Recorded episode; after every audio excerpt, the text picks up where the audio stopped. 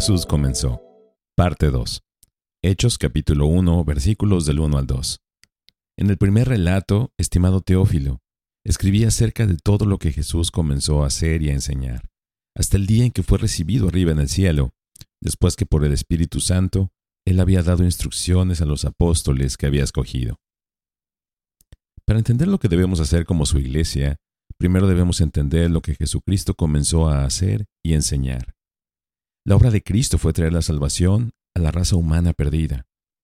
Jesucristo fue totalmente único en toda la historia, en el sentido de que solo Él era Dios morando en carne humana sin pecado. Juan lo deja claro en el prólogo de su Evangelio. En el principio era el Verbo, y el Verbo estaba con Dios, y el Verbo era Dios. Y el Verbo se hizo carne y habitó entre nosotros, y vimos su gloria, gloria como del unigénito del Padre, lleno de gracia y de verdad. La misión de Cristo fue venir a esta tierra para ofrecerse como el Cordero de Dios que quita el pecado del mundo. Cuando en la cruz Jesús clamó, consumado es, Él había completado esa obra de redención, ofreciéndose a sí mismo como sacrificio por nuestros pecados. En todos estos asuntos, Jesucristo fue totalmente único. No se necesita más ofrenda por el pecado. Cristo es el sacrificio suficiente. La misión de Cristo fue buscar y salvar lo que se había perdido. Jesús siempre estuvo enfocado en la tarea de reconciliar a los hombres pecadores con Dios.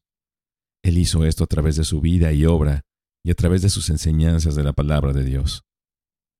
La obra de Cristo debe continuar a través de su iglesia obediente.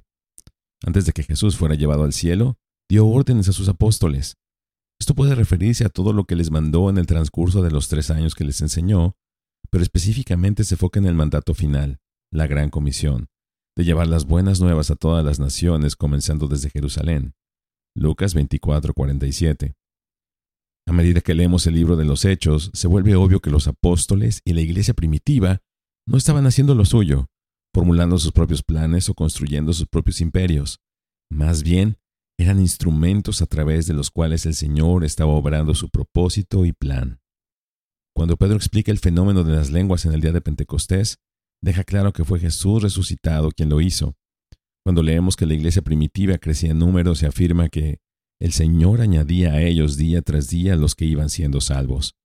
Cuando Pedro y Juan sanaron al hombre junto a la puerta del templo, aclararon que no fueron ellos, sino Jesucristo el Nazareno quien los sanó. Cuando Saulo de Tarso se convierte, es claro que el Señor soberanamente lo salvó y envió a Ananías para que le abriera los ojos. Y así continúa a lo largo del libro de los Hechos. Los hombres son simplemente los instrumentos. Es el Señor quien obra a través de ellos. Bendiciones.